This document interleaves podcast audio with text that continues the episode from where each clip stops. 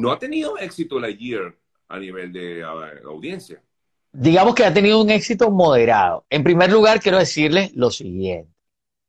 Nosotros dos, Sergio y yo, y todos ustedes, crecimos admirando a los personajes de Disney. Luego, Steve Jobs compra esta compañía que estaba quebradísima de George Lucas, llamada Pixar, y años después trabajan en una tecnología y tal, no sé qué, para... No existía la tecnología para desarrollar películas con computadoras. Trabajan ellos en esa tecnología, venden hasta softwares, hacen comerciales, salvavidas y tal.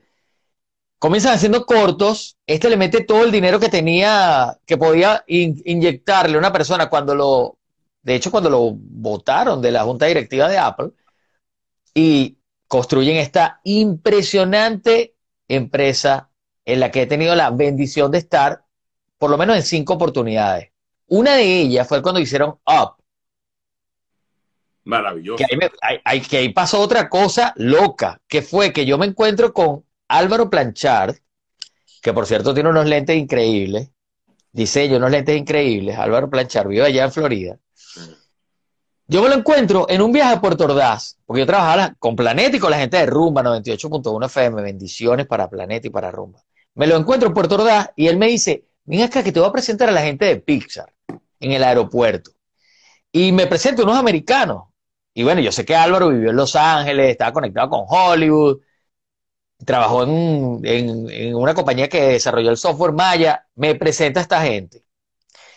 Chinito, ta, ta, ta. Y a mí se me quedó grabado el tema de Pixar, porque no es como si se lo presentara a ustedes, que de repente, o bueno, a Sergio no, Sergio también se lo hubiera quedado grabado, pero es la fuente que cubrimos, ¿sabes, Sergio? O sea, yo dije en algún momento, Pixar, será, ver, serán estos tipos de Pixar. ¡Wow! Increíble. Bueno, bienvenidos, Venezuela. Sí, estuvimos ahí. El macizo guayanés, impresionante. Y estaban haciendo el estudio para desarrollar Up, que como saben, mostró esa belleza venezolana que nunca explotamos como lo explotó Colombia para decir en el estreno de esa película, miren esto. Así que Pixar significa muchísimo para mí y para una gran generación, al igual que Disney. Cierto, cierto. Yo luego tengo la oportunidad de ir a Pixar y conozco a los tipos a los que vi en el aeropuerto como cinco años después.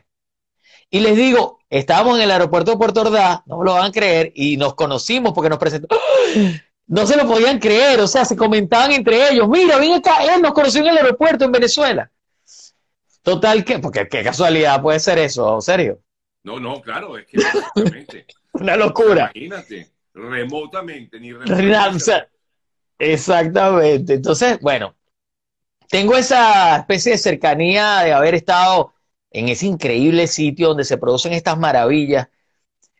Entonces, tengo unos sentimientos encontrados fuertes, muy fuertes. ¿Por qué? Y tienen que ver con la polémica. La polémica es injusta para los dos sectores que están discutiendo. Es injusta también para Disney, Pixar, que lo único que trata es de incluir a todo el mundo. Que lo haga responsablemente o no, es la discusión. Que esta sea la película como para mostrar toda esa inclusión y que hagan Angus McLean se haya equivocado, o que John Lasseter se haya equivocado en su vida personal, en su vida profesional, como todos somos seres humanos, deberían admitir ciertas cosas las personas cuando se equivocan. Es lo primero que tenemos que hacer, Sergio. Vamos, vamos, a explicar que de pronto la gente dirá, bueno, pero ¿de qué está hablando Víctor? Exacto. Entonces, ¿qué ocurre? Hay una gran discusión porque en la película se muestra a una pareja que no es heterosexual y se haga un beso que dura unos segundos. Entonces la discusión se basa en lo siguiente.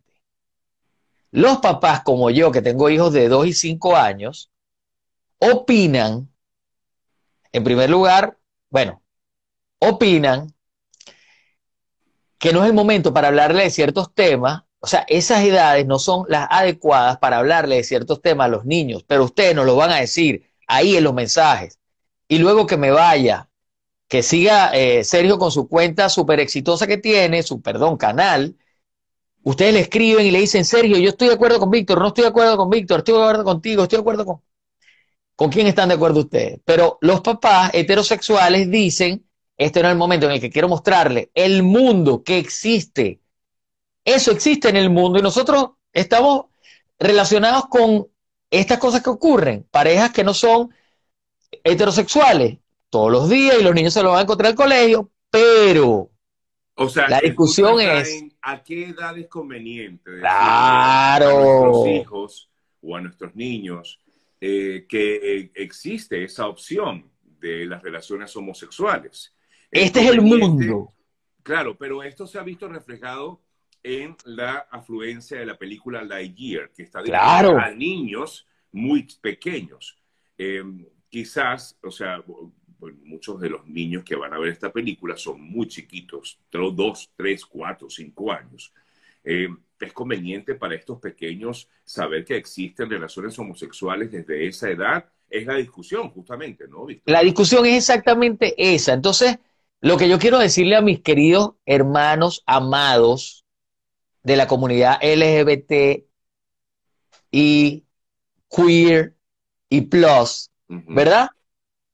Es, ustedes me van a hablar de verdad, de verdad, de verdad, de que no los incluyen en el 2023. 2023. Es decir, la discusión es, ellos lo ven como una, como una bandera, están implantando una bandera en esta película de Pixar y ahí ahora yo y mis hijos nos podemos ver reflejados.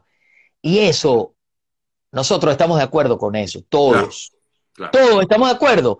Primero, todos los está amamos está bien que uno, por supuesto, de hecho, aceptar eh, que eh, existe y la inclusión es válida. Pero si son nuestros primos y si son nuestros compañeros y si son nuestros hermanos y si son, ¿sabes? O sea, son, están.